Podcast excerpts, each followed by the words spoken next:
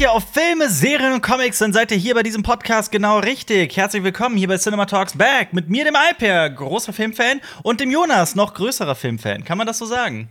Ja, klar. wenn, wenn du das sagst, dann, äh, dann muss das wohl stimmen. Ja, das ist, äh, das ist sehr lieb. Ähm, Weil ich bin ein Wahrheitsfan und du bist ein noch größerer Wahrheitsfan. Das stimmt.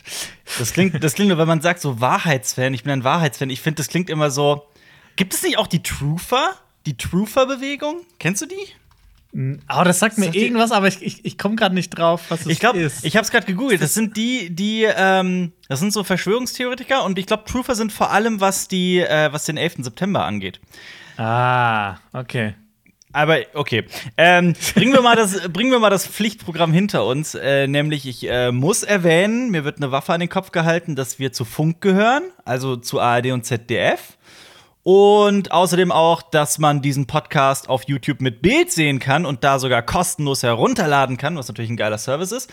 Ähm, ihn gibt's aber auch auf Spotify, auf Deezer, auf iTunes und per RSS-Feed. Und wir reden heute über ein paar wunderschöne Sachen. Ja, ich bin gespannt. Ich lasse mich äh, überraschen. Das ist wie so eine große Sammeltüte an Süßigkeiten, die ich früher nie gekauft habe. Du hast sie nie gekauft früher? Nee. Ich habe dann ne- schon die speziellen Sachen. Ich habe einmal nach der Schule mit einem Freund für 5 Mark 50 saure Zungen gekauft. Mhm. Und ich konnte eine Woche lang nicht mehr essen danach. Ey, ich habe ich hab dazu eigentlich eine echt lustige Geschichte. Ähm, ich hatte, früher war ich echt close mit den äh, Nachbarskindern, also die über uns gewohnt haben. Das waren zwei Jungs, ähm, also Brüder. Und wir haben eigentlich immer Anschiss bekommen, weil wir zu wild gespielt haben. So Fußball im Zimmer, ne? Dann haben wir uns gekloppt und halt so typische Jungs, ne? So richtige Jungs, Jungs. Ähm, und eines Tages war ich, war ich bei denen und wir haben das mal so ein bisschen cooler aufgezogen und wir haben uns wieder so, also so Spaß geprügelt, ne? Und so rumgebolzt und haben so, wir haben so ein Turnier draus gemacht. So erst Fußball, dann prügeln, dann wieder Fußball, dann prügeln oder sowas, ne? Und wir haben zwischendurch aber immer, dann haben wir so drei Stühle aufgebaut. Und dann haben wir daraus so eine, so eine Siegerehrung gemacht und das so moderiert und so, ne? Und die Mutter kam dann irgendwann rein als wir dann gerade bei dieser Siegerehrung waren, so zwischen zwei Prügeleien, ne? Und war dann so ultra begeistert. Oh, wie schön und ruhig hier endlich mal spielt. Ja, genau. Und hat, und hat uns dann belohnt und wir durften uns irgendwie so für 10 Mark oder sowas, was halt ein immens hoher Betrag für Boah, uns das war. ist sau viel. Durften wir uns, ja, durften wir uns Süßigkeiten kaufen gehen. Oh, krass. Und, Boah, und das wir haben uns, wir haben die ganze Zeit kaputt gelacht. Habt ihr euch 100 saure Zungen gekauft? Ey, wir haben, ja, das war, ich weiß noch, diese Süßigkeitstüte. Also, es waren immer, ich weiß nicht, wie es bei dir war, es war immer im Kiosk oder in der Bäckerei an diesen Süßigkeitenkisten. Mhm. Wo so, keine Ahnung, 10 Pfennig eine Fledermaus. Ja, 10 Pfennig ja, einen. Colaflächen und sowas. Und da haben wir uns so die Tüte voll gemacht. Ich finde das auch cool, wenn man so erwachsen ist. Ich gehe jetzt teilweise in den Laden und kaufe mir einfach vier unterschiedliche Süßigkeiten, weil ich es kann. Ich Man kann das nicht. einfach ich, jetzt. Findest du echt, ich finde, ich find, dadurch hat es den Reiz verloren. So. Für mich hat das dann irgendwie nichts mehr. Ja, ich habe schon noch diese Cravings. Es hat den Ja. Reiz ein bisschen verloren, aber es ist einfach geil, dass man sich jetzt, dass man nicht jetzt überlegen muss, ah, kaufe ich jetzt das oder das, sondern ich kaufe das, ich kaufe das. Ach komm, dann kaufe ich noch das. Ja, das stimmt. Das ist schön. Reich, reich müsste man sein, ne? Ja, das ist so ein bisschen wie, dass es den Reiz verloren hat, irgendwann auf Partys zu gehen aufs, oder in, in die Disco. Weil man früher immer bangen musste, okay, muss man jetzt den Ausweis abgeben oder kann man, kommt man so rein? Ja, und ich habe äh, ich hab auch einfach keinen Bock mehr. Ich freue mich jetzt mittlerweile so, wenn ich einfach mal abends zu Hause bleiben kann. Wirklich. Das, äh, bei mir hat sich das auch so komplett verändert. So zu Hause bleiben, einen Film gucken. Das, das, ist, Übrigens- so, das ist meine Party. Ja, übrigens habe ich auch eine Prügelgeschichte. Und die hat mit Mobbing der Film zu tun. Ich weiß nicht, ob ich das erzählt habe. Wir haben während den Dreharbeiten von äh, Mobbing der Film, haben wir noch einen zweiten Schul- Film deinem, gedreht. Deinem Schulprojekt. Sag das nicht einfach so, als würde das jetzt jeder da draußen kennen. Wobei sollte eigentlich. Es war ein, Ja. äh, der beste Film, der je gedreht wurde von dir im Religionsunterricht, ne? Ja, das war Ja. teilweise lange Zeit lang ganz oben bei Letterbox bei den bestbewertetsten Filmen überhaupt. Das stimmt. Und was war, was war die Geschichte dazu? Erzähl nochmal. Also während den Dreharbeiten zu Mobbing der Film Ja. haben wir quasi ein, was gedreht, was eigentlich so quasi die komplette gegenteilige Message ist von Mobbing der Film. Und ich habe diesen Film Dead or Alive genannt. Und da haben wir immer uns vier Jungs haben dann auf einen quasi so drauf geprügelt und dann immer abwechselnd. Also jeder wurde einmal so verprügelt. Also jetzt nicht so richtig verprügelt, aber halt so Ja, aber das, das ist ja so wie bei dir. Aber immer abwechselnd. Ja, aber dann Immer ist es doch, ja, aber dann ist es doch kein Mobbing mehr. Dann ist es doch, wenn jeder gleich abkriegt, dann ist das, das ist doch das Gegenteil von Mobbing. Ich meine, es ist immer noch Gewalt, ne? Aber Ja. ist es dann noch Mobbing? Vielleicht ist es sowas wie ähm, bei, bei diesen, ist es nicht bei dieser MS-13, dass man da erstmal halb tot geprügelt wird, dass man da aufgenommen wird? Diese, diese Gang, diese riesige Gang aus Latein, Südamerika. Da habe ich auch was gelesen. Das war so eine Zeit lang, hat die Weiß da so sau viele Dokus und so gemacht drüber, ne? Ich glaube, das ist so Blood in, Blood out mäßig. Also ich glaube, du musst Mhm. entweder jemanden umbringen, um aufgenommen zu werden, oder so halb tot geprügelt werden. Das stimmt. Das ist übrigens auch bei Cinema Strikes Back so. genau. Jeder, der bei Cinema Strikes Back ist, hat schon mal jemanden umgebracht. Äh, Marius ist gerade unterwegs, jemanden umbringen. Nein, der ist tatsächlich, normalerweise sind wir ja drei im Bunde, der ist äh, diese Woche im Urlaub. Letzte Woche warst du im Urlaub. Was hast du denn in deinem Urlaub Schönes gemacht? Äh, ich habe eigentlich nur gegessen. Gegessen, gegessen und gegessen und gegessen und ein bisschen gelesen und ähm, gegessen. Mhm. Ja. Ich bin, ich bin nächste Woche dran. Ich freue mich. Ist, isst du dann auch die ganze Zeit? Nee, nee, nee, aber ich habe ähm, durch so ein bisschen Lockdown bedingt ähm, und Corona bedingt, ich irgendwie, ich Fliegst das du nach Gefühl, Malle? So, ich muss Cinema Strikes Back aufgeben und irgendwie zu Hunter und Friends gehen oder zu irgendeinem anderen Kanal, der Brettspiele reviewt und eigentlich nur noch Brettspiele besprechen, weil irgendwie ich spiele sau viele Brettspiele zusammen mit meinem Ja. besten Kumpel. Also wirklich Aber- oft und viel. Denk dran, Blood in, Blood out, ne? Blood in, Blood out. Ich würde aber gerne noch mal da draußen die Leute fragen, so, ich habe mal überlegt, das irgendwie zu kombinieren und vielleicht mal ein Special zu drehen über die besten Brettspiele im Star Wars-Universum zum Beispiel. Weil das ist nicht wie bei Videospielen, dass so das, der lizenzierte Kram meistens total beschissen ist, sondern dass halt irgendwie die Star Wars-Brettspiele sind, also alle, die ich gespielt habe, inklusive Tabletops wie X-Wing, sind halt echt wirklich, wirklich geil. Und ähm, da mache ich vielleicht mal ein Video zu. Aber äh, die Leute sollen mal schreiben, ob sie das, ob sie das auch gerne sehen wollen würden. Ja, ich habe noch ein Star Wars Monopoly zu Hause. Ja, das meine ich nicht.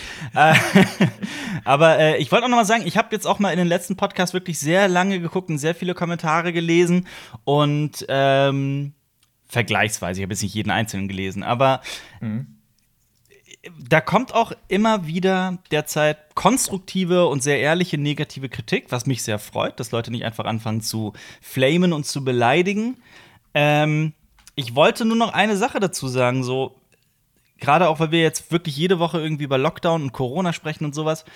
Das ist eine extreme Herausforderung, jetzt schon seit einem Jahr einen Filmkanal zu betreiben. Wenn Gerade gerade was, was Kritiken zu aktuellen Filmen betrifft. Das ist jede Woche aufs Neue eine Herausforderung. Und zwar wirklich eine große, keine kleine Herausforderung. Ähm, weil einfach normalerweise ist es so, das ist, war immer so unsere, unsere DNS, unsere Quintessenz, wie man so schön sagt, dass wir zwar die großen Blockbuster besprechen und uns von Blockbuster zu Blockbuster quasi hangeln, weil genau das die Videos sind, die bei uns funktionieren, die Leute auf dem Kanal spielen und so weiter. Dann aber halt auch wenn mal kein großer Blockbuster anläuft, dann eben auch über die kleineren Filme zu sprechen und über die Geheimtipps, die Perlen und auch über ältere Filme. Und das war immer eine Mischung, die, auf die wir sehr viel Wert gelegt haben, die funktionieren. Die ist halt gerade einfach so nicht möglich, weil die großen Blockbuster aktuell echt fehlen. Ist ein bisschen bitter, aber ähm, hast, du den, hast du den Long Halloween-Trailer gesehen zu Batman? Den habe ich ja angeschaut und ich muss sagen, Ja. der sieht ziemlich geil aus. also ich finde auch, dass der, ich, ich finde diesen Animationsstil von den äh, DC Animated Movies immer ein bisschen schwierig, aber ich habe das Gefühl, bei dem haben sie noch mal so eine Schippe draufgelegt. Also, es ist, es ist ja so, dass, dass die Animated Studios eigentlich so einen Look haben, von dem die sich für jeden Comic immer so ein bisschen entfernen. Also, die versuchen sich schon irgendwie dem jeweiligen Comic dann anzupassen mit ihren Filmen. Das ist zum Beispiel bei The Dark Knight Returns extrem so gewesen, aber auch bei Year One ähm, und auch bei The Killing Joke. Ähm, hier auch, aber mir ist das immer nicht genug. So, weißt du? Ja, es, es kann schon, es wäre halt am besten, wenn es genau in dem Stil wäre von diesen Comics. Ja. Also, dass quasi dieser Comic einfach eins zu eins animiert. Das gab es ja teilweise auch bei The Walking Dead. Gab es ja auch ein paar Ausgaben, die ähm, animiert wurden. Quasi, Mhm. dann haben die, die die Bilder genommen aus den Comics und haben die einfach bewegt. sag aber ist das, mal. ist das cool? Es ist, hat schon seinen Ist Flair. das, ist das ein Film dann? Also ich kann mir, nicht, kann mir das nicht vorstellen. Also ich, ich bin dagegen, dass es eins zu eins so übernommen wird. Weil ich, ich weiß nicht, ob das wäre wär auch irgendwie, ob sich das wirklich dann erzählt und nicht irgendwann auf den Geist geht. Aber äh, äh auf jeden Fall mehr als so, wie es jetzt ist. Die haben auch so fette ja. schwarze Outlines auf die Figuren gepackt. Und ich finde, das, das, das, das passt nicht, meiner Meinung nach. Was würdest ah, ja. du sagen, wenn, wenn äh, dein Lieblings-Batman-Comic Arkham Asylum wenn der das, so in dem Stil animiert werden würde von Clone Wars? Oh, das wäre echt so ein kleines Sakrileg, finde ich. das so, das darf nicht passieren. So, ich habe da auch schon drüber nachgedacht. So Arkham Asylum für all die es nicht wissen, ich habe schon tausendmal drüber gesprochen auf CSB und diesem Podcast. Aber das ist halt wirklich ein sehr, sehr außergewöhnlicher Comic, vor allem in seinem Look. Sehr künstlerisch, sehr außergewöhnlich, sehr bizarr, sehr abwechslungsreich. So, und ich glaube, deswegen haben die sich auch noch nicht dran getraut. Weil so, mhm. wenn du das halbherzig um, umsetzt, dann ist es halt für die Tonne. Das muss schon irgendwas sehr Surrealistisches werden. Das, also dann ist es ja auch nicht mehr, vielleicht nicht mehr so massentauglich. Wahrscheinlich scheuen sie sich davor auch ein bisschen und halt diesem Werk nicht gerecht zu werden. Ja, auf jeden Fall. Also es ist ja nicht, es ist ja, es ist ja nicht surreal, ne? Es ist ja, so teilweise ist es surreal. Je nachdem, ist ja das Besondere dann, dass ähm, je nachdem, auf welchen Bösewicht Batman da stößt, sich der Stil komplett verändert und auch mhm. sein, dann dem Inhalt folgt und so. Und das ist halt super interessant die ganze Zeit, wie sich das abwechselt und wie auch Batman dann so sich da drin transformiert und eine Entwicklung durchmacht. Und ach, ich liebe diesen Comic. Und der, der ist ja aber auch, äh, daran hat sich zum Beispiel die Videospielreihe Arkham Asylum vor allem orientiert. Ähm, und an The Long Halloween beispielsweise, der jetzt als nächster Batman-Film von DC rausgebracht wird, äh, daran hat sich ja zum Beispiel Christopher Nolan auch äh, zumindest so in dem also in der gesamten Mafia-Geschichte, aber auch in der, ja. in der Atmosphäre, also in The Dark Knight, äh, inspirieren lassen. Ja, genau. Also ich meine, wenn man sich den Trailer jetzt von Long Halloween anschaut und diesen, diesen riesigen Geldbag sieht, dann fällt auch einem direkt ein, ach, dieser riesige Geldbag aus The Dark Knight. Ja. Aber der ist halt, ich fand den so richtig geil geschnitten, diesen Trailer. So, der macht schon Bock. Ja, der, der, der macht mehr, richtig ey. Bock. Ja, ja, das stimmt. Und das ist also, auch so untypisch, finde ich, weil normalerweise sind diese Animated Trailer so immer so, gerade auch The Killing Joke war für mich ein voller Reinfall. Hush kannst du vergessen und ich finde aber auch den Hush Comic nicht besonders, also überbewertet, meiner persönlichen Meinung nach. Viele werden jetzt ausrasten, aber ja. meiner persönlichen Meinung nach. Aber Hush von SSCO ist ziemlich geil. Das kenne ich nicht, aber okay. Den Track? Hush? Nee. Doch, den kennst du. Aber es ist ein anderes Hush. nee, nee. Es, wird, es wird äh, ASH geschrieben. A-S, warte, das ach so, H-S-H. H-A-S-H, so, ja. Hasch, hasch. Ja, muss ich mal. ach so, hasch, hasch, stimmt, sorry. muss, ich mal, muss ich mal reinhören. Ähm, aber ja, also The Long Halloween ist wirklich empfehlenswert. Auch äh, das ist, wenn man, ich werde immer wieder gefragt, welchen Batman-Comic soll ich lesen. Ich sage immer, lies The Long Halloween, da kannst du nichts falsch machen.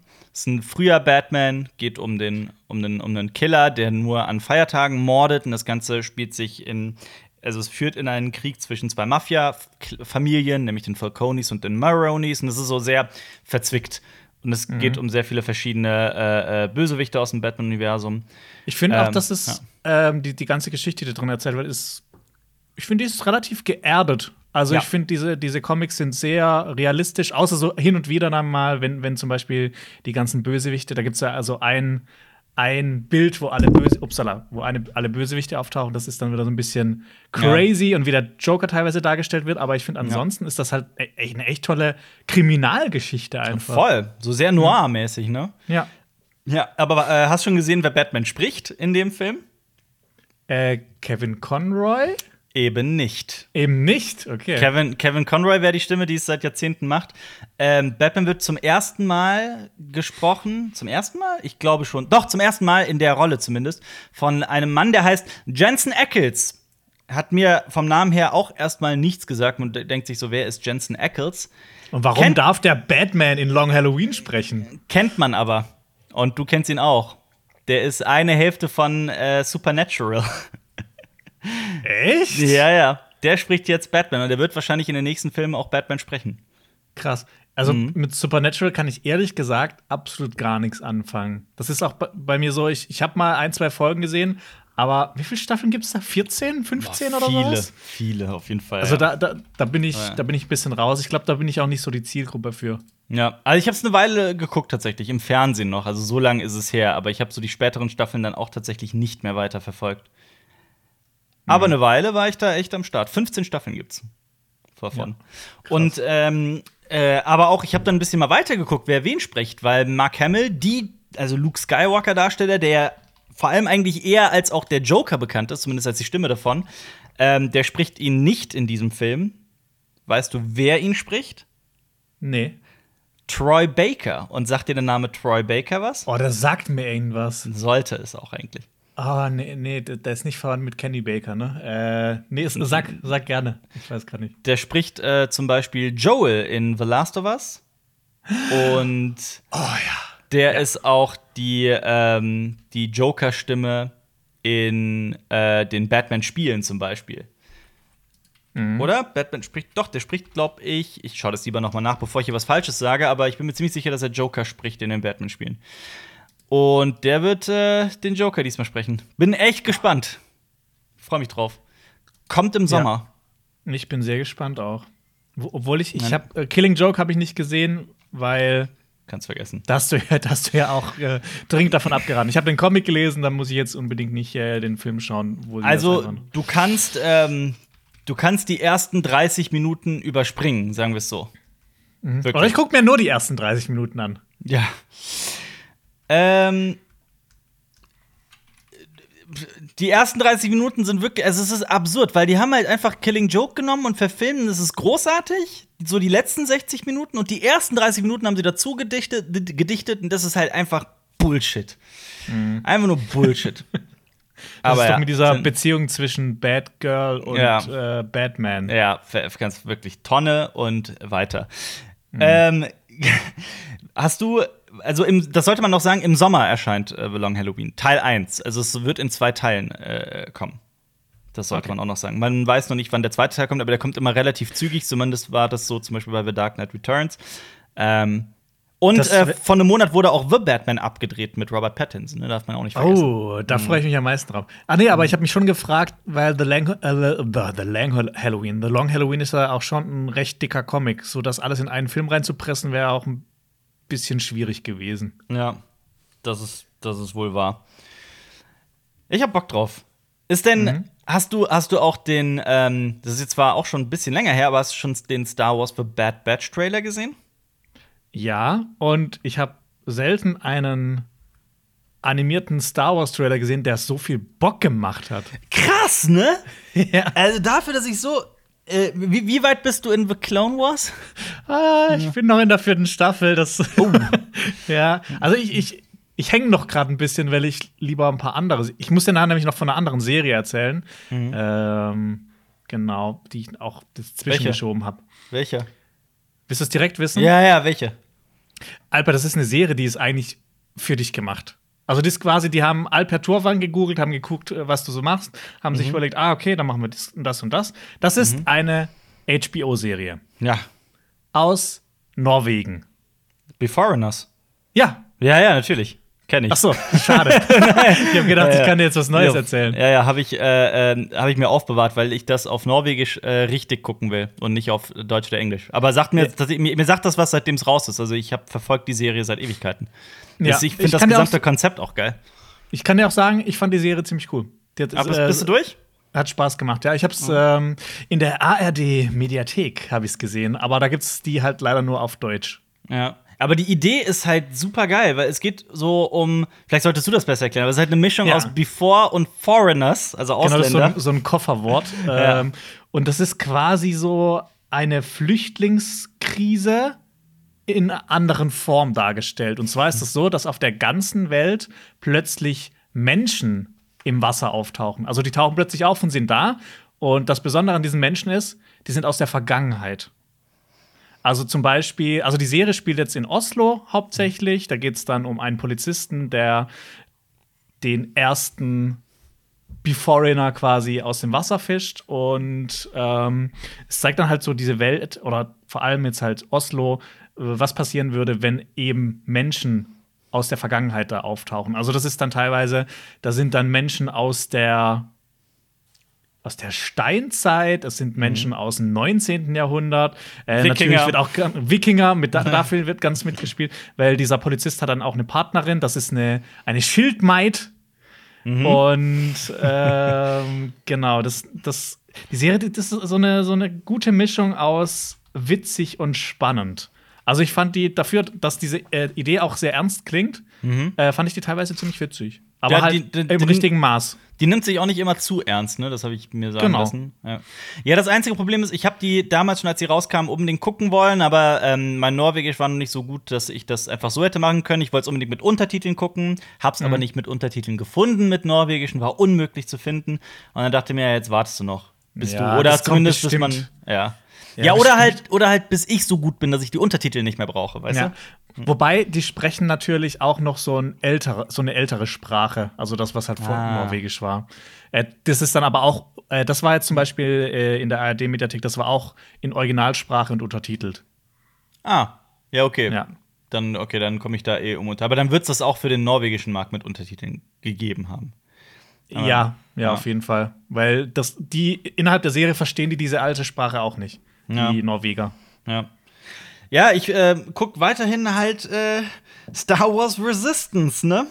Oh, also, da, da, hängst du auch, da hängst du auch krass, oder? Also, das hast du bestimmt so eine Folge pro Woche oder was? Ey, das ist richtig, das ist richtig, richtig schlimm, ey. Das ist ohne Scheiß. Das ist also bei äh, Rebels und Clone Wars kam ich irgendwann sowas von rein und dann war es halt wirklich ein Rutsch und es hat richtig Spaß gemacht. Ich mhm. warte noch auf diesen Moment in Resistance und Leute sagen die ganze Zeit, der wird nicht kommen, leider.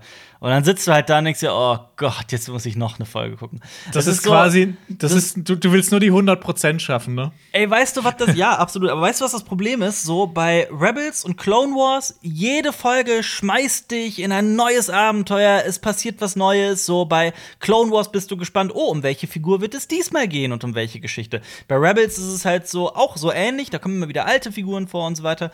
Und in Resistance spielt sich alles auf diesem auf, diesem, auf dieser Bohrinsel ab. Also es spielt alles an einem Ort und dreht sich um dieselben Figuren.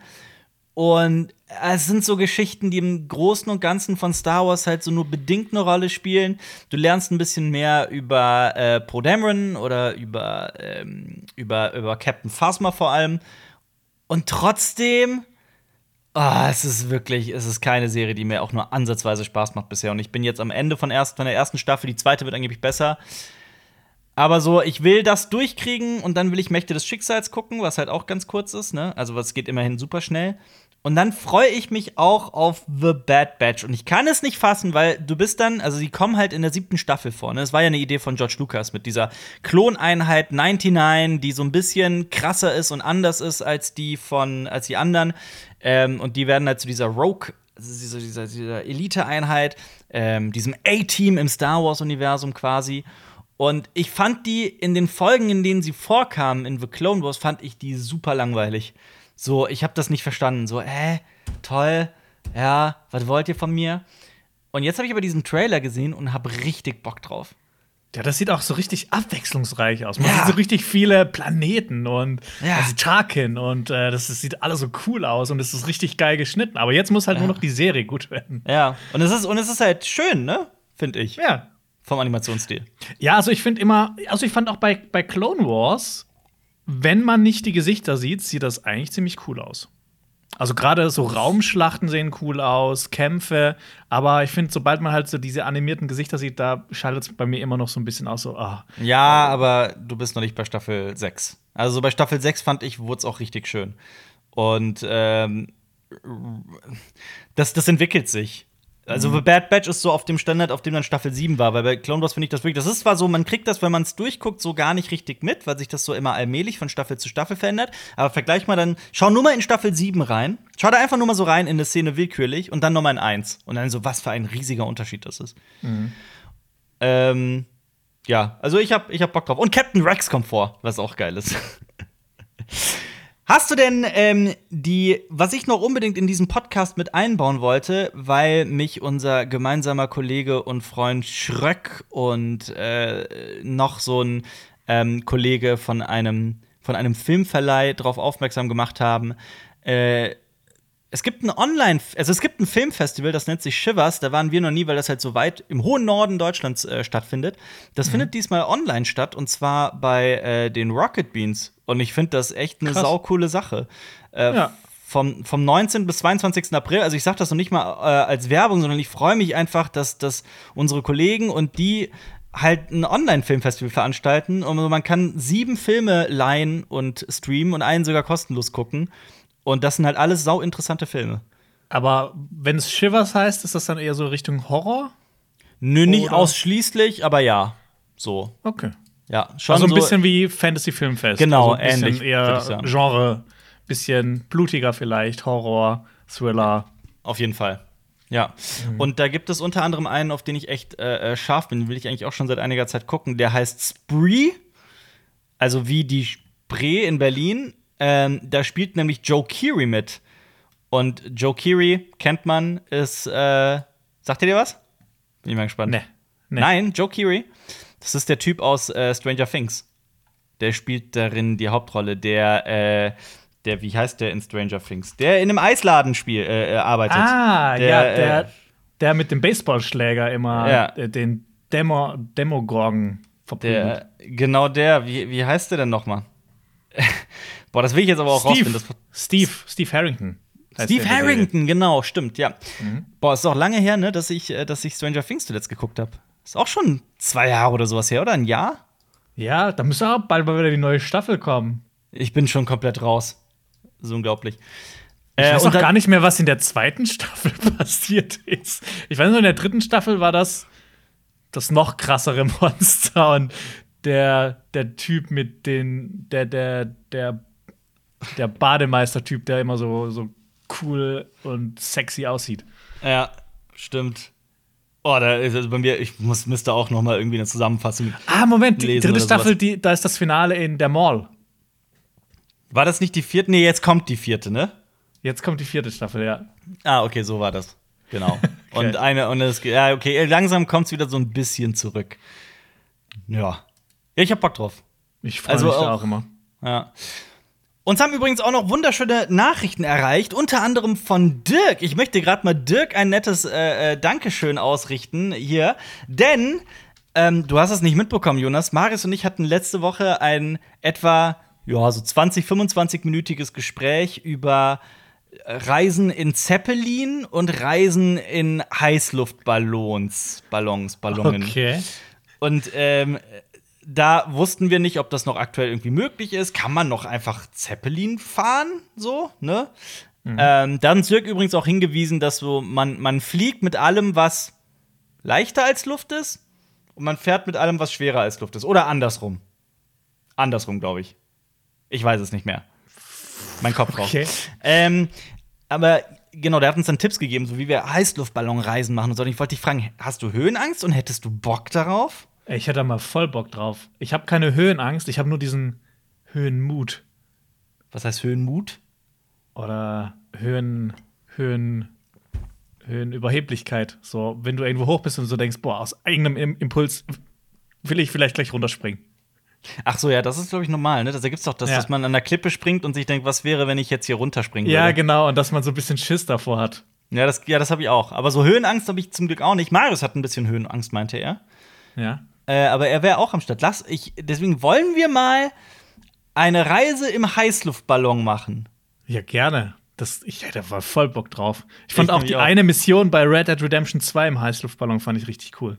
Ich Da kannst du nicht mitreden, Alper, weil du hast das nur nicht gespielt. Ja, das, das ist leider wahr. Ja, dann lass uns das, dann lass uns das an den Start bringen. Ich habe da echt Bock Ja. drauf. Und das ist auch äh, äh, bezahlbar für sowas, was man einmal im Leben macht. Was, Ja, ist, was ist deine Meinung zu Fallschirmspringen?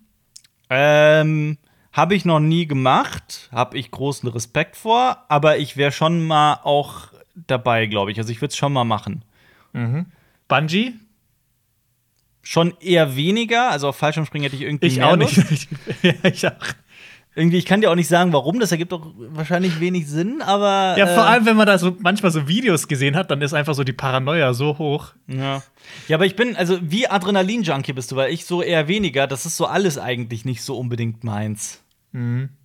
Also ist, ich würde es schon mal machen, um es mal gemacht zu haben, aber ich werde sicherlich nicht so ein jemand, der süchtig danach wird oder das öfter macht. Segelfliegen? Äh, als, was ist das nochmal? Das ist, das, das ist nicht Gleiten, der Gleiter, wo man dranhängt, sondern wo man drin sitzt. Das ist ein Genau. richtiges Flugzeug, ne? Ja. Ja, aber muss ich, muss ich, also das, da wäre ich voll am Start. Ja, also aber nur dabei, ne? Nicht allein. Ich würde nee, ich würde das schon gerne mal lernen irgendwann, wenn mhm. ich in 10, 15 Jahren mal Zeit und, und Geld habe, um das zu machen. Ich würde auch mal gerne im Panzer fahren. Oh ja. Warst du schon mal in einem drin? Äh, nein. Nein. Ich habe nur welche von außen gesehen. Ich war auch schon mal in einem drin. Was für einer? Äh, in so einem, keine Ahnung, das war in Ägypten. Da hatten die einen Sieg über die Israelis im Ach, das äh, stimmt, das Geschichte und dann, und, dann, und dann haben die da ein ganzes Museum dazu gebaut. Und äh, da haben die ganz viel Kriegsmaschinerie draußen hingesetzt und dann auch so zuge ähm, her hergerichtet, dass man da auch reinsteigen darf und äh, da drin alles Mögliche machen kann. Da habe ich mhm. in mehreren Panzern drin gesteckt. Boah, war halt, war nett. Ja, aber die sind ja nicht gefahren, ne? Ja, ja, natürlich. Das ist dann natürlich was anderes. Gefahren sind die leider nicht. Das würde ich auch gerne machen. An alle Panzerfahrer da draußen, ladet uns ein in euren Panzer. ja. Muss ja auch mal die paar Leute, die man äh, äh hier auch kontaktieren kann, das nutzen. genau, ich will, ich, will, ich will in den T34. Davon gibt es viele. Okay. Ähm, Michelangelo Della Vito ist zum Beispiel so einer, der hat äh, gefragt, Crowdfunding hilft vielen Menschen, ihre Ideen umzusetzen. Filme wie Der Babadook oder Kung Fury wurden mit der Hilfe vieler Menschen finanziert und produziert. Wie steht ihr zu dem Thema Crowdfunding und Filme? Habt ihr sogar selbst schon mal Filme auf diese Art unterstützt? Hast du schon mal ähm, einen Film unterstützt auf Kickstarter, Jonas? Oder ähnlichen nicht. Seiten? Aber ich hätte fast mal einen unterstützt. Und dann bin ich aber im Nachhinein vorgewesen, dass ich ihn nicht unterstützt habe. Und das war Iron Sky. Genauso, ähm, äh, The, Void, The Void ist übrigens auch ein äh, Kickstarter-produziertes äh, Projekt. Ja. Also es gibt ja nicht nur, wir sagen immer Kickstarter, es gibt ja auch noch andere Seiten wie Indiegogo und was es sonst noch gibt. Und GoGo, Tänzer und ähm, ich finde es aber prinzipiell so, wie man an das Geld dann kommt, um einen Film umzusetzen, ist natürlich immer ähm, also ich meine, wenn es durch Crowdfunding ist, umso besser, weil dann haben die Leute halt die volle kreative Entscheidung darüber. Wenn jetzt ein Studio irgendwie eingeschaltet ist, dann hat ja, äh, haben oft die Regisseurinnen und Regisseure nicht ähm, so die letzte Hand an dem Werk, sondern dann vielleicht kann auch ein Produzent dazwischen funken und sagen, das muss raus oder das muss rein. Und bei Crowdfunding ist es ja dann so, ähm, dass das auch, also dass man einfach viel, dass man eine höhere kreative Freiheit hat. Ähm, in manchen Fällen ist es vielleicht auch nicht ganz so gut. Keine Ahnung, sowas wie bei Star Citizen, das nie fertig wird. ich, ich, ich, ich, weiß aber nicht, ob das stimmt, ob das so richtig ist. Weil ich weiß es, es auch nicht. Nein, nein, nein, nein, nein, nein, ich meine mit, mit, dass man mit der kreativen Freiheit, weil ich weiß, dass viele Firmen auch mittlerweile auf Crowdfunding setzen.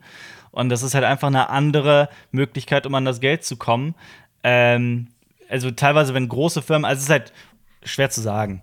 Hm. Ähm, es gibt nämlich zum Beispiel im Brettspielbereich, da kommen wir wieder leider auf das Brettspiel-Thema zurück.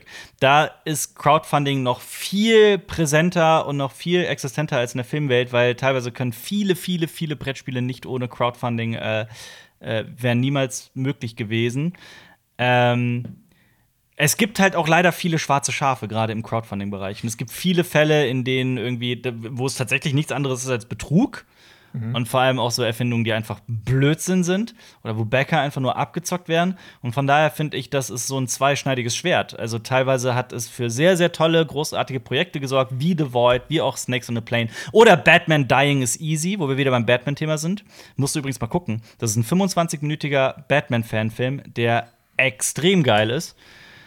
Ähm, und von daher aber so in seiner Grundidee von Crowdfunding, da bin ich halt voll bei dir. Das ist ja eigentlich auch dafür da, dass Leute kreativer werden und so. Und das ist ja schon geil. Okay. Also, Bad Dying is easy. Ja. Kann, kann, ich echt empfehlen. Das ist äh, ein richtig oh, guter das, Film. Der ist sogar relativ neu. Aus dem mhm. März. Ja. Und es gibt sogar, ähm, wo wir beim Batman-Thema bleiben, ähm, The Dark Knight Returns. Das ist ja dieser Kult-Batman-Comic schlechthin.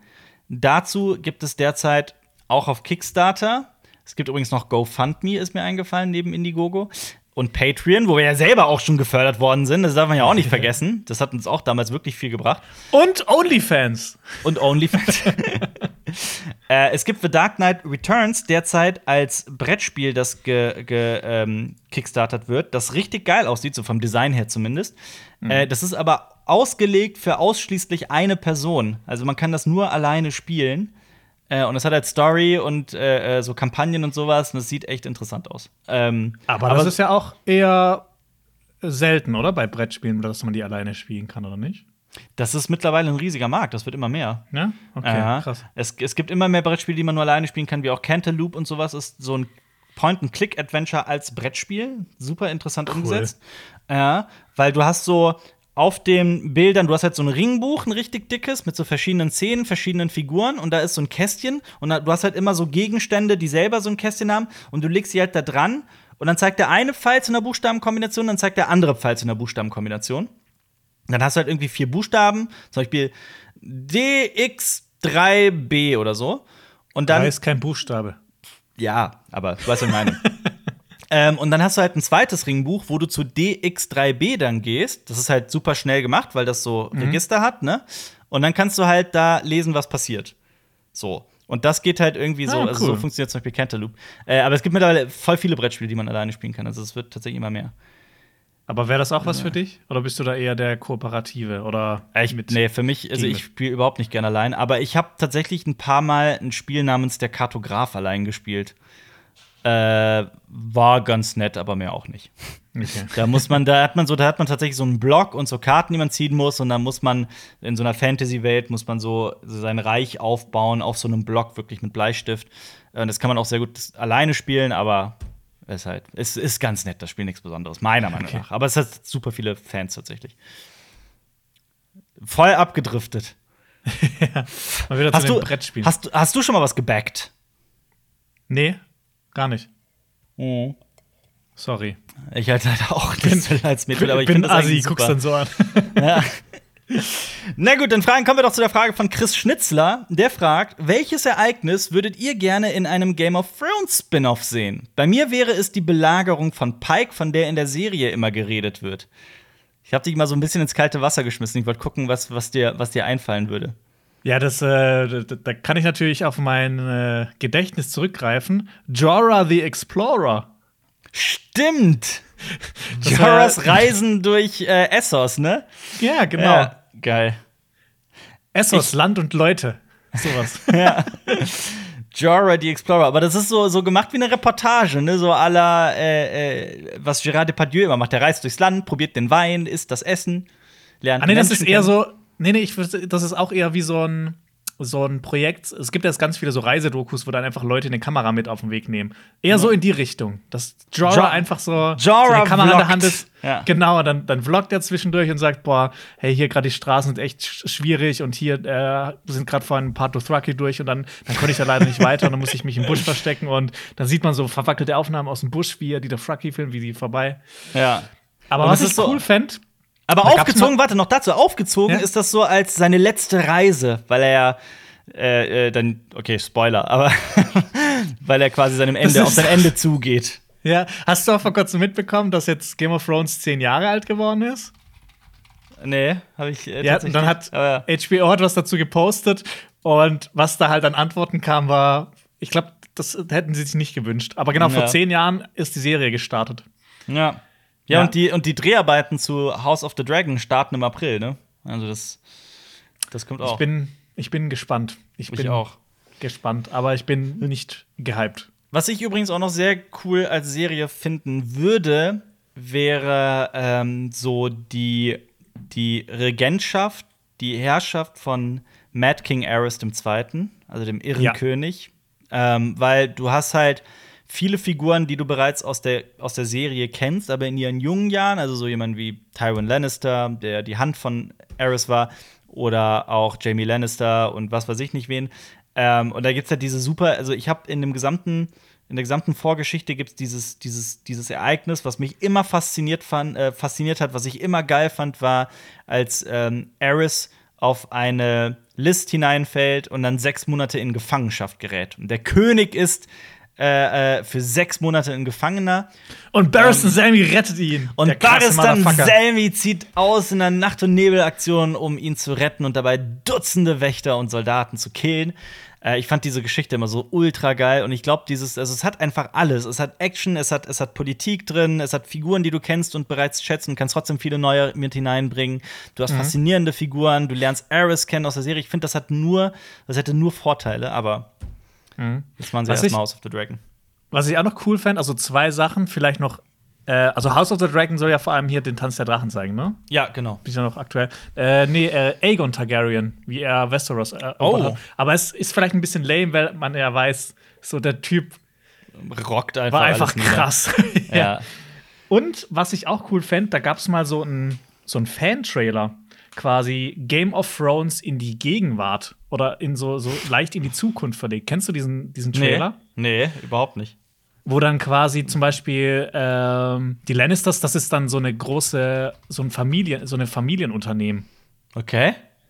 Äh, Moment, ich guck mal kurz, wie das heißt. Game of Thrones. Äh, ach so, ich habe hier was gefunden. So Trailer Westeros The Series Game of Thrones Spin-off. Ist es das? Ja, genau. Na, okay, das sieht so Dark Knight-mäßig aus. Ja, genau, das ist einfach so Game of Thrones in die Gegenwart verlegt, Ja. aber halt auch mit der Mauer und sowas. Okay.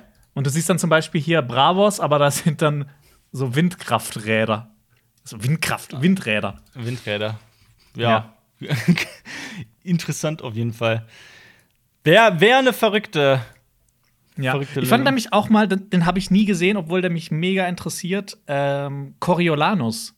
Das ist ja eigentlich ein ähm, römisches Stück, aber das wurde ja auch für einen Film mit, äh, glaube ich, mit Ray Fiennes, wurde es in die Gegenwart verlegt. Das, Und ist kein dann- römisches Stück, das ist von Shakespeare. Also, das, aber es spielt er im alten Rom. Ja, ja, genau. Ähm, ich habe den, ich hab den gesehen. Oh, Ich habe Oh. den gesehen. du fandst den nicht so gut? äh, ich fand den extrem sperrig. Ja, da ist halt auch in dieser Theatersprache oder in dieser Shakespeare-Sprache äh, vorgetragen. Ne? Im, ist das, ist das, ich glaube, das ist äh, äh, elisabethanisch.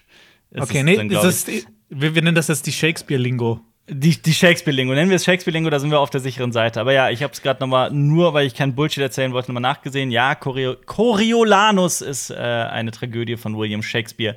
Spielt ähm, gegen Ende des Römischen Reiches. Ich habe es gesehen. Es ist, es ist, das ist auch der. Boah, wer spielt da noch mal mit? Der spielt irgendwie Ray Fiennes spielt, glaube ich, Coriolanus. Ja, war es Ray Der ist, Fiennes? der ist auch ziemlich krass besetzt. Ja, ja, ist er, auf jeden Fall. Ähm. Gerard, Gerard Butler, genau, den meinte ja, ich. Und ja, Ray genau, Fiennes, ja, ja. die beiden. Ja, ähm, ich, vielleicht muss ich den nochmal gucken und dann auch mit mehr Wertschätzung. Aber ich fand zum Beispiel die Macbeth-Verfilmung deutlich irgendwie fesselnder, brennender, spannender, geiler. Die sah halt einfach krank aus. Ja, ultra geil aus, ja, auf jeden Fall, ohne Frage. Dementsprechend fragt Simon Glass, wie bewahrt ihr eure Blu-Rays auf? Habt ihr Empfehlungen für ein Regal- oder Regalsystem, das sich gut erweitern lässt? Und ich dachte mir so, Jonas, wenn diese Frage ist doch für dich oder nicht? Ja, also ich bin selber nicht mit zufrieden. Ich habe mir von einem äh, großen Möbelhersteller ein Standardregal geholt. Mhm. Aber ich, das muss auch irgendwann weg. Das ist halt auch in weiß. Ich will, ich will eigentlich mal so, vielleicht auch selber bauen. Vielleicht mal den Heimwerker King rausholen. Ja, das ist nämlich das Lustige, dass, dass ihr euch immer lustig gemacht habt über mich, den Heimwerker King, als ich so für meine neue Bude und so neues Werkzeug gekauft habe und da keinen Müll Der kaufen Zaun! wollte. Der Und Zaun! Dann, ja, und jetzt, und jetzt war es, und dann jetzt, so drei Jahre später, passiert bei dir dasselbe. Erzähl Ja. doch mal, was hast du dir alles für Werkzeug jetzt gekauft? Und auch noch gefragt, so Alper, hast du Tipps für mich und was braucht man? Ja. Und kann ich mal deine Stichsäge ausleihen und sowas? äh, Stichsäge, Ja. ein Exzenterschleifer, eine Bohrmaschine und ein paar Kleinigkeiten. Kein Akkuschrauber? Nee, den habe hab ich schon immer gehabt. Ach so. Aber einen Ja. guten, weil Akkuschrauber finde ich ist das beste Werkzeug, das es gibt auf der Welt. Der ist, der ist okay. Der funktioniert. Der ist jetzt nicht irgendwie. Der war relativ günstig mal, aber das ist jetzt kein Hightech-Gerät oder sonst irgendwas. Der ist okay. Ich habe dann teilweise auch jetzt schon. King. Heimwerker King. Ich, ich habe auch schon mit. King. Ich habe auch schon mit, äh, mit dem. Ah, nee, habe ich gar nicht. Stimmt nicht. Was denn? Ich habe überlegt, ob ich mit dem Schlagbohrer schon mal äh, quasi den als, als Akkuschrauber missbraucht habe. Ja, aber das. Wenn's geht auch. Muss nur noch ein bisschen ja auch. vorsichtig sein, Ja. ja. definitiv. Aber es geht auch. Ähm, ja, du bist der neue Heimwerker King. Ja, Simon Glas, um deine Frage zu beantworten. Mein Tipp wäre es, Jonas Resse zu engagieren, den Heimwerker King, der baut ein Regal für dich. Und zwar das Perfekte. ja Aber- und der, das ist auch gerade. Das ist perfekt 90-Grad-Winkel. Ja. Ja, aber ich habe einen Schrank, also das ist auch nicht viel besser. Also ich bin auch nicht zufrieden mit meiner Lösung. Da ist auch bei mir das reinstes Chaos, was, was Blu-Rays und so angeht. Von daher. Also, Ja, ich habe auch nur so eine Übergangslösung, bis ich was Schöneres finde, bis ich das Geld dafür habe, oder die Zeit mal was selber zu machen. Ja. Aber ja, bis dahin es einfach da drin auf. Ja. Jonas, was ist der beste Film, den du in den letzten sechs Monaten gesehen hast? In den letzten sechs Monaten? Ja. Sagen wir fünf Monaten. Boah, das ist, das ist eine fiese Frage. Dann muss ich nämlich einmal bei Letterboxd reinschauen, dass ich da mehr zu sagen Hättest du, kann. nein, nein, nein, mach das nicht, mach das nicht, mach das wieder aus, mach das wieder aus. Okay, okay, ohne, okay, ohne, okay, ohne okay. Liste, ohne Bewertung, ohne Liste. Was war so der Film, der dich in den letzten fünf, sechs Monaten so komplett, der dir so richtig im Gedächtnis geblieben ist? Okay, mal März, Februar, Januar, Dezember, November, Oktober. Also ab Oktober. Weil Mhm. ich war, glaube ich, im, im September war ich das letzte Mal im Kino. Mhm. Ähm, der Film, der mich in den letzten sechs Monaten am meisten berührt hat. Genau. Hast du einen? Dann überlege ich nämlich in der Zeit. Äh, ich glaube, das wäre vielleicht der Film, der es bei dir auch ist. Ähm, ich muss ehrlich zugeben, ich bin gerade, man, man ist so ein bisschen, man steht so ein bisschen auf dem Schlauch, ne, weil man bestimmt ganz viele großartige Filme gesehen hat, aber so, so, hä? Vielleicht Ah, Nomadland vielleicht? ja, ich glaube Nomadland. Jetzt, wenn ich auch noch mal drüber nachdenke, Nomadland fand ich schon extrem stark. Aber der kommt ja jetzt bald erst in Deutschland raus, ne? also ist ja leider noch nicht erschienen. Ja. Der war, boah, ich habe auch tatsächlich, ich habe bisher in diesem Jahr wirklich überdurchschnittlich viel Schund gesehen, muss ich ehrlich sagen. ja Ich ich finde, ganz viel hat, hat, hat sich auf Netflix abgespielt. Ganz viel Schund. Ich, ich, ich äh, korrigiere aber meine Antwort. Bei mir war es definitiv nicht Nomadland.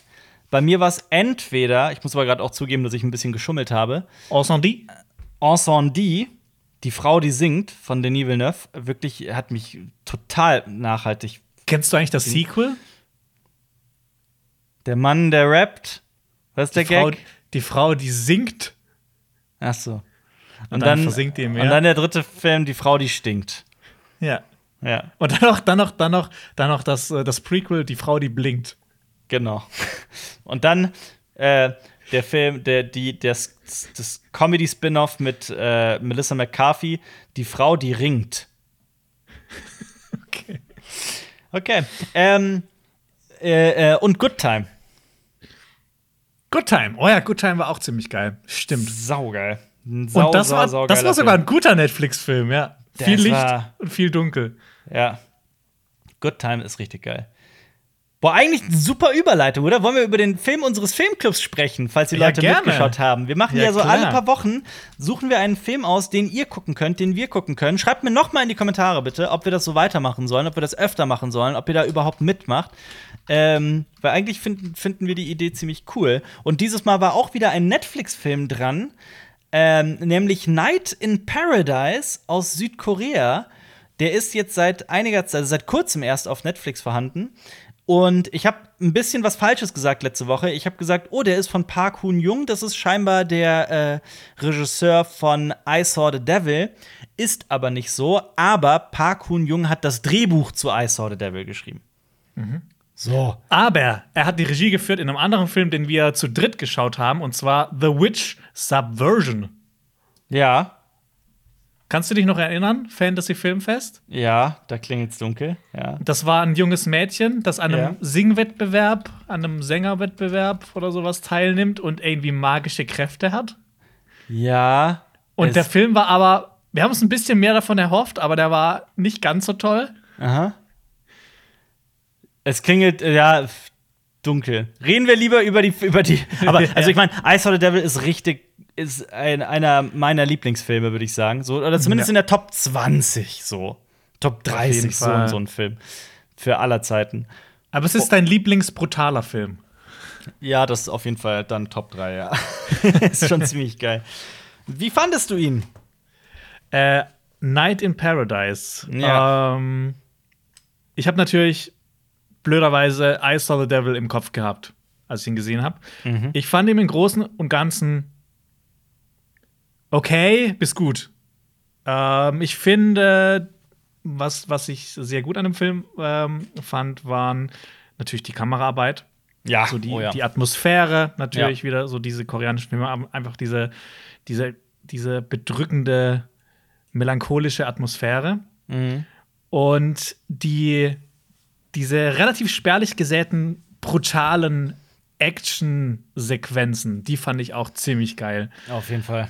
Vor allem der Showdown, der war so Ja. geil. Ja. Ja. Und ich muss sagen, ich fand, ähm, ich fand leider nicht, dass der Hauptcharakter irgendwie die interessanteste Figur war. Ich fand den, den Onkel von dieser Jay Yeon, also dieser, dieser Waffenhändler, ich finde, über den hätte man einen Film machen sollen. Ich finde, das war mit die interessanteste Figur im ganzen Film. Ja, Was war vielleicht so ein- auch nicht für den Film spricht. Das war so ein bisschen, der war so ein bisschen John Wick-Verschnitt, ne?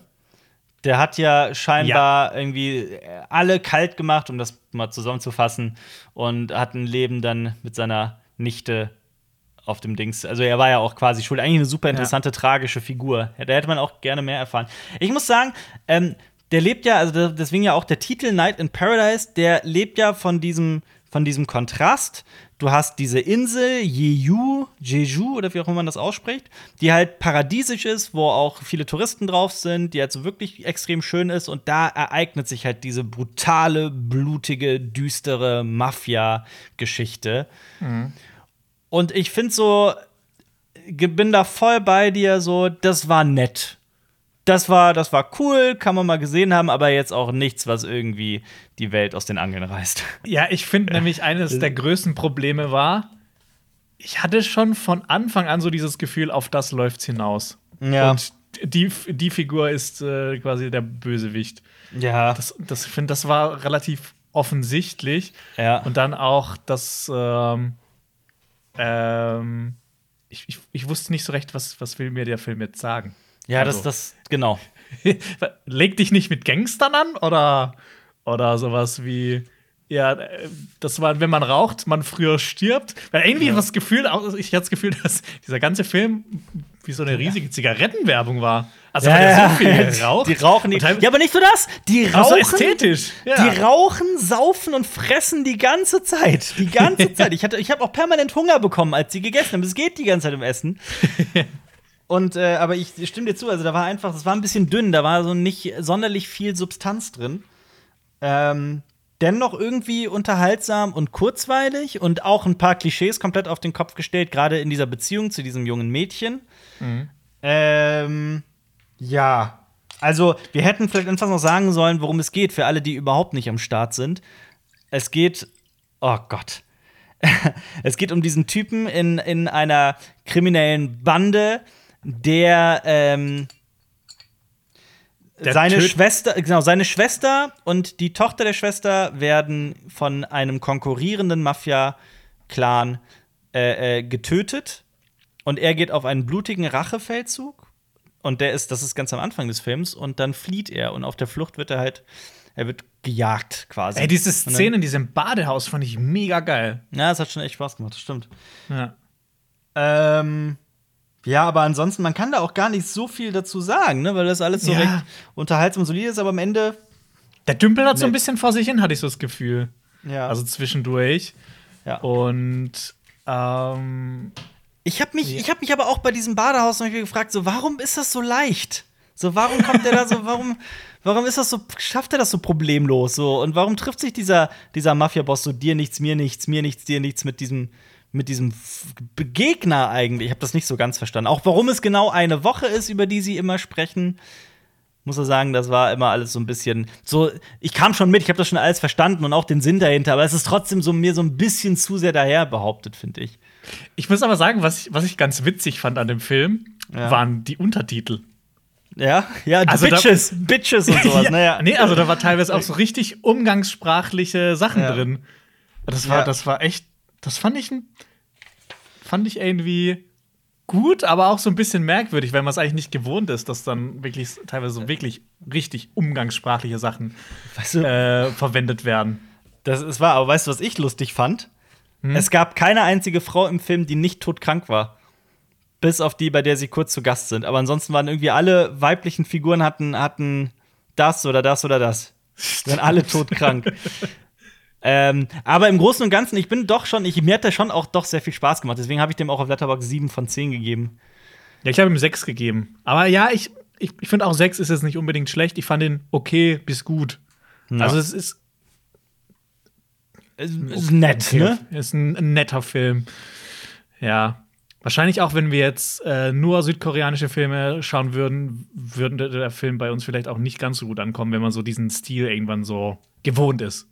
Ja, es gibt aber noch, ähm, boah, wie hieß der? Äh, es gibt noch aus äh, China der See der wilden Gänse. Da geht's auch so um rivalisierende Banden, sieht auch total abgefahren aus, ist auch ein Neo-Noir und ähm, den habe ich allerdings noch nicht gesehen. Würde Mhm. ich aber gerne. Muss ich mal, ich guck mal, ich guck mal, wo es den gerade gibt. Vielleicht kann ich das ja irgendwie dann heute Abend oder so endlich mal nachholen. Was hast du denn so in letzter Zeit gesehen, was du? Hast du nur Before Us geguckt oder auch was anderes? Nee, ich habe noch ein paar andere Sachen geschaut. Lass mich mal kurz bei Letterboxd reinschauen. Und in der, in der, Ähm. in der Gelegenheit sag ich mal schnell, dass der See der wilden Gänse nur überall halt zum Leihpreis erhältlich ist. Zum Beispiel auf Magenta, Entertain TV, auf Google Play, auf YouTube, Chili, Microsoft, Dingstar, Apple TV Plus und Kino on Demand, wo man auch noch äh, wunderbarerweise kleine Kinos in Deutschland unterstützen kann oder auch große. Was hast Ja. du gefunden auf Letterboxd? Ähm, ich habe einen Film geschaut, den ich eigentlich schon lange Zeit mal schauen wollte, aber das immer vor mir hergeschoben habe, weil ich, keine Ahnung, keinen Bock drauf hatte. Äh, The Theory of Everything, äh, die Entdeckung der Unendlichkeit. Ah, über Stephen Hawking. Über Stephen Hawking mit Eddie Redmayne in der Hauptrolle. Ja. Ich fand den Film wirklich toll. Der Ja? war richtig, richtig toll. Eddie Redmayne als Stephen Hawking, also echt eine perfekte Besetzung. Was ich auch, ich habe mich auch so ein bisschen auseinandergesetzt, was zum Beispiel Stephen Hawking über den Film gesagt hat. Und der hatte halt auch gemeint, so, dass Eddie Redmayne das Ding halt gerockt hat. Also er hat es nicht so gesagt, aber im Prinzip äh, so hat er es gesagt. Ist ein richtig schöner, lebensbejahender Film über einen großartigen Wissenschaftler. Mm, Aber es geht vor allem um sein Leben. Ich habe den nämlich auch gesehen. Ich habe den, äh, äh, ich kann mich aber nur an super wenig daraus erinnern. Ja, also es zeigt so halt so seinen. Weg mit, mit seiner ALS-Erkrankung. Also anfangs kann er noch gehen, dann bekommt er diese Erkrankung, er kann immer weniger gehen, irgendwann kann er nicht mehr gehen, irgendwann ist er an den Rollstuhl gefesselt, irgendwann kann er auch nicht mehr sprechen nach einer Operation, nach einer Notoperation. Ja. Aber als die, die Ärzte ihm im, in den 60ern quasi nur noch zwei Jahre Lebenszeit vorausgesagt haben, hat er einfach noch bis von, ich glaube, bis Ja, ja. 2018 hat er gelebt. Also Ja, einfach 50, 60 Jahre fast länger, Ja. als äh, die Ärzte vorher gesagt haben. Also der ist so ein bisschen sehr viel gut, ne? So ein bisschen sehr, bisschen melodramatisch und ja, ja, ja, ja, das, äh, das ist schmierig, also- kitschig, so ein also bisschen. Viel gut dann natürlich auch nicht immer, wenn man, wenn er Ja. halt eine ALS-Erkrankung hat. Ja, aber aber gegen, Ende vor allem. Aber ja, es ist, es ist schon ein, so ein Komfortfilm. Ja, Also genau, wenn man sich so, ich, ja. wenn man sich so, so, so, so, ein, so ein schöner, warmer, herzvoller Film. Ja. Ich hab was. Aber- ja. Ja, Nee, sorry, wolltest du was sagen? Ich wollte dich nicht unterbrechen. ja. Aber jetzt halt, guckt, könnt ihr euch angucken. Ich glaube, den gibt's gerade auf Netflix und auf Amazon. Das ist doch schön. Ja. Und äh, auf äh, Amazon gibt es auch etwas, was ich gesehen habe, was ich niemals gedacht hätte, was ich mögen würde. Es ist wirklich, ich, ich bin total überrascht. Ist auch gerade ziemlich gehypt und äh, es macht süchtig. LOL. LOL. Last One Laughing. Und ich meine das verdammt nochmal ernst. Ist Äh, das diese. Ist das nicht so eine deutsche Show? Ja. Moderiert und gehostet, also mod äh, gehostet und, und produziert von ähm, Michael Bulli Herbig. Okay. Und der hat zehn verschiedene Comedians eingeladen. Und ich Ja. sollte die jetzt auch alle aufzählen. Wir haben Teddy Comedy. Tedder, Ja. Teddy Dings da. Äh, Anke Engelke ist dabei. Barbara Schöneberger ist dabei. Äh, Caroline Kebekus ist dabei. Thorsten Sträter ist dabei. Max Giermann ist dabei. Ähm, Wiegald Boning ist dabei. Mirko Krass. Nonchev ist dabei, was ich sehr überraschend fand. Und zwei habe ich vergessen. Zwei sehr bekannte, weitere bekannte Namen. Boah, Digga. Um was geht's in der. Show? In der Show darum, weil es- jetzt macht's mich gerade wahnsinnig. Jetzt will ich auch noch wissen, welche ich vergessen habe. So, ich musste das gerade nachgucken, das hat mich wahnsinnig gemacht. Natürlich Rick Cavanian, Bullys alter Ja. Bully-Parade-Kompagnon. Und äh, Kurt Krömer ist auch dabei. Alter, das ist ja voll der All-Star-Cast. Auf jeden Fall. Und das Konzept der Show, hast du schon mal in deinem Leben eine ähm, You Love, You Lose Challenge gesehen im Internet? Hast du das schon mal geguckt? Ja, ich kenne das noch. Ich, ich finde, ein Kanal hat es ziemlich cool gemacht damals. Hm? Weißt du noch Bullshit TV, die Wasserschlachten, Ja. wo die sich immer Flachwitze erzählt haben und der eine, der, der nicht lachen durfte, hatte Wasser im Mund und wenn der lacht, dann spuckt der den anderen natürlich voll. Das fand ich, das fand ich so als, als Idee auch ziemlich cool. Also das hier ist äh, quasi die ähm, hochwertigst produzierteste You Love You Lose Challenge, die es Okay. gibt. Es ist nämlich, die sind zu zehnt in diesem Raum und 40 Kameras sind auf die gerichtet und jeder hat zwei Leben. Wer auch nur schmunzelt, also so grinst und dabei erwischt wird, verliert ein Leben. Und das über sechs Stunden. Ähm, und das, ist, Alter. es klingt nach bescheuerter Kackscheiße. Und irgendwie, du spielst halt mit, also wenn du da wirklich mitspielst und selber auch nicht lachen willst. Und die machen halt wirklich dann den dümmsten Kram, den man sich so ausdenken kann. Ah, das hat doch aber auch, äh, Joko und Klaas haben das ja auch schon ganz oft gemacht. ja, mit, ja, ja, dieses, Ja. dieses Aushalten, nicht lachen. Ähm, Und so, sobald man halt sowas macht, bin ich halt irgendwie am Start. Ich finde das irgendwie wahnsinnig witzig, wenn es darum geht, eben nicht zu lachen. Und dann muss man irgendwie immer mehr lachen, dann platzt man irgendwann. Ah, krass. Also kannst du Super. die empfehlen? Ich kann die tatsächlich extrem empfehlen. Ich fand die mega witzig. Also ich habe ich hab auch äh, jetzt plötzlich, also ich muss ganz ehrlich sagen, so außer Thorsten Sträter vielleicht und Kurt Krömer oder sowas, es gab da wirklich, es gibt da in diesem, ja gut, Anke Engelke, ich mag die alle schon sehr. Also ich mag die, ich finde die witzig, aber es ist jetzt nichts, das waren jetzt keine Leute, die ich irgendwie total abfeier oder so. Es hat sich ein bisschen mit äh, LOL geändert. Ich habe zum Beispiel, Caroline Kebekus hat sowas von drauf, mit dem Mund 14 nachzumachen. Und bei dieser Stelle, ich musste, habe mich echt kaputt geladen. Also ich habe wirklich selten her, dass ich bei so einem Comedy-Format dann doch so oft lachen musste. Wie lang sind die Folgen jeweils? Äh, so 25 bis 30 Minuten. Oh, das ist gut. Ne? Ich, ich, ich suche nämlich so eine neue Serie, die man manchmal so zum, Ja, zum da- Essen. Dafür ist sie perfekt. Dafür ist sie perfekt. Okay. Genau. Geil. Und das Schöne ist halt, der Gewinner kriegt äh, 50.000 Euro, beziehungsweise das wird dann einer Charity seiner oder ihrer Wahl äh, ähm, gegeben. Ähm, und ja, es ist angeblich so ein japanisches Original. Also es ist äh, äh, auf Deutsch umgemünzt, aber wirklich sehr witzig, wie ich finde. Und es gibt allerdings erst äh, vier Folgen und sechs Folgen, also es ist noch nicht abgeschlossen. soweit ich weiß. Gut, aber dann habe ich auf jeden Fall eine neue Serie, die ich mal anfangen kann. Kann ich, kann ich, es, man lacht sich kaputt. Das, das, ich war sehr, ich war sehr von mir selbst auch überrascht. Da habe ich was über mich herausgefunden. So. Scheinbar finde ich das extrem lustig, wenn man mich dazu zwingt, nicht zu lachen, dann muss ich, dann muss ich erst so richtig lachen. Ja. Äh, ich habe noch eine äh, Doku auf Netflix angeschaut. Lass ich mich raten. cool fand. Seaspiracy.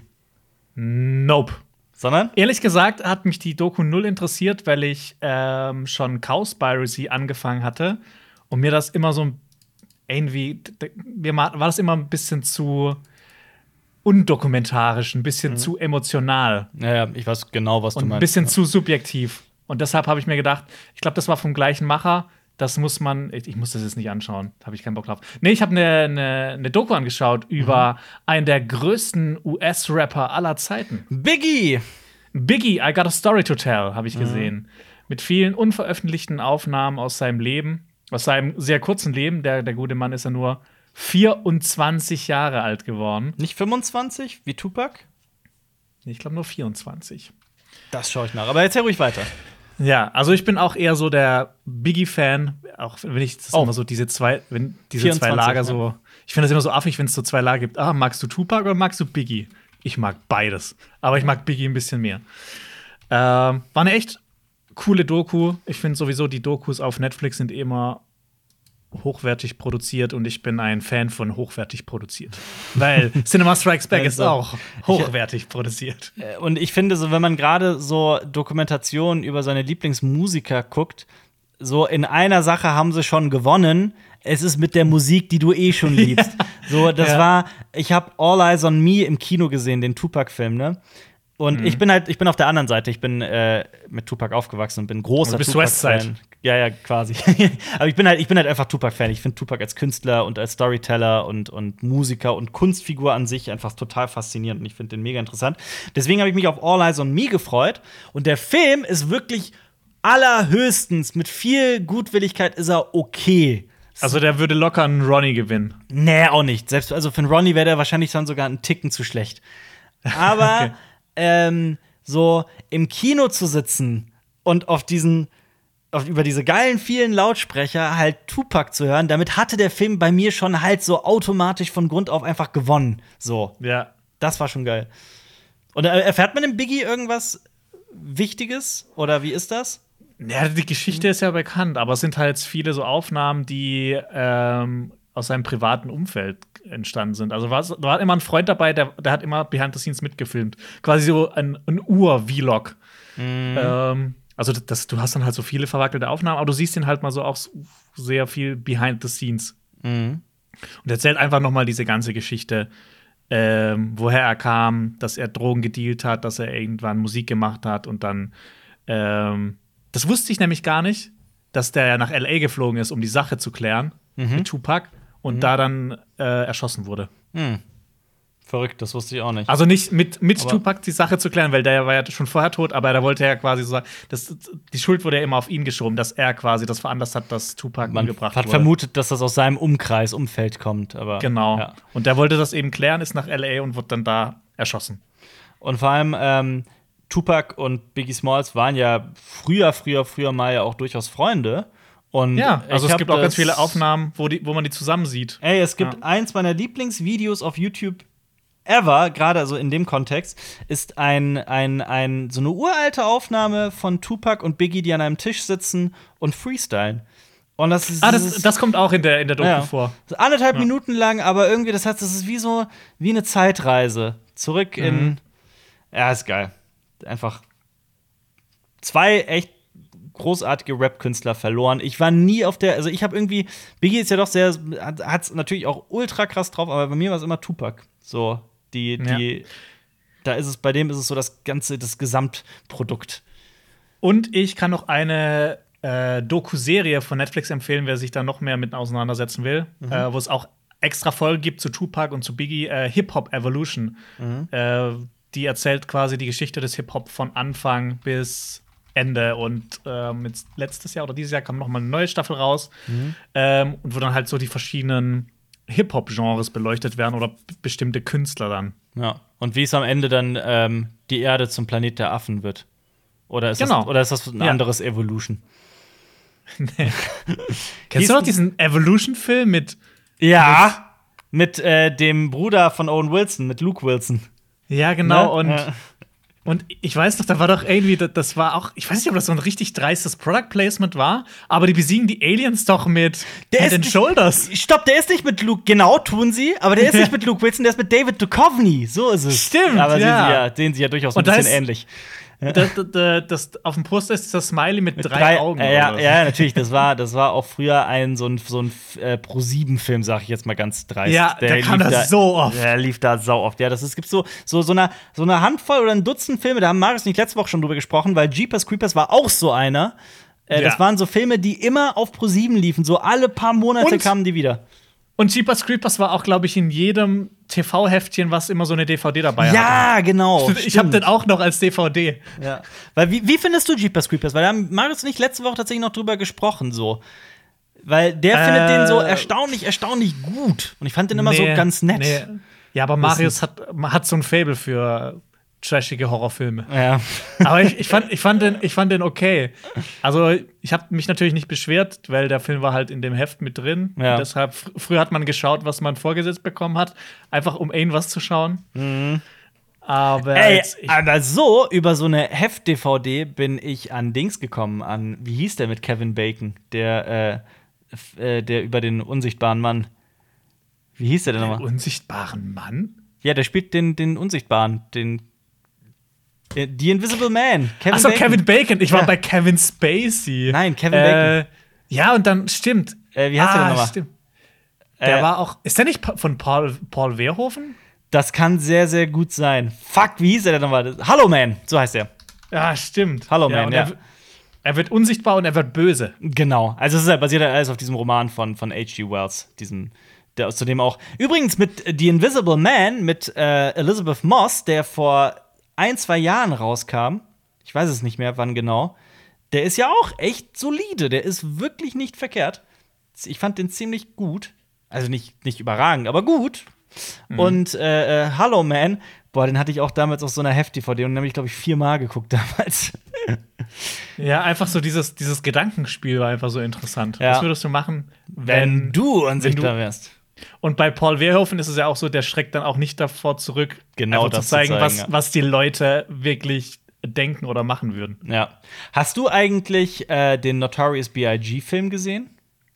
Ja, das ist aber schon lange, lange, lange her. Mhm. Also den von 2009? Aber der war, der war halt auch so okay. Der Ja. war so wie der 50 Cent Film. Der war halt einfach so, oh, Ja, genau. braucht's das jetzt? Hätte das nicht besser sein Ja. können? Ich finde so im, im äh, Hip-Hop-Bereich ist, glaube ich, so Eight Mile ist das sich- einzige so. Und Straight Outta Eight Compton. Mile und Straight Outta Compton, das sind so die Filme, an denen sich, man sich messen muss. Ja. Wobei ich jetzt Eight Mile halt noch mal ein ganzes Stück besser finde als Straight Outta Compton. Ja, ich auch.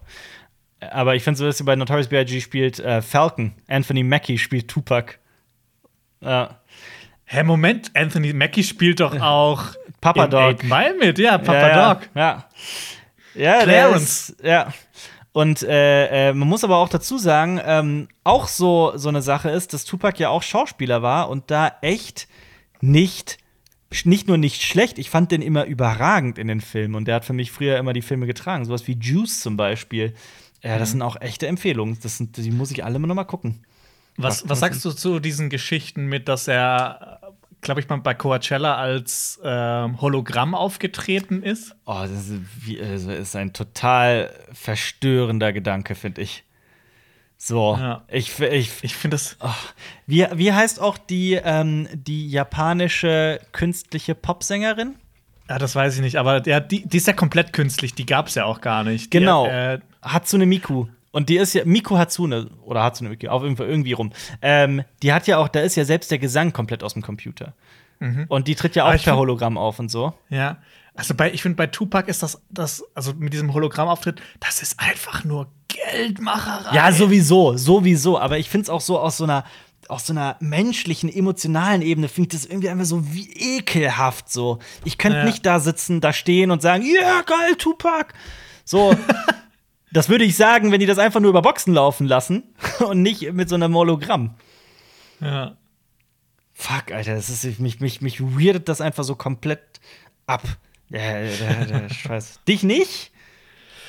Ich finde es, also bei sowas wie dieser Hatsune Miku, da, ich verstehe es nicht, aber das finde ich noch verständlicher, als jetzt eine wirklich Ja. äh, gestorbene Person noch mal so als Hologramm hinzu ähm, machen.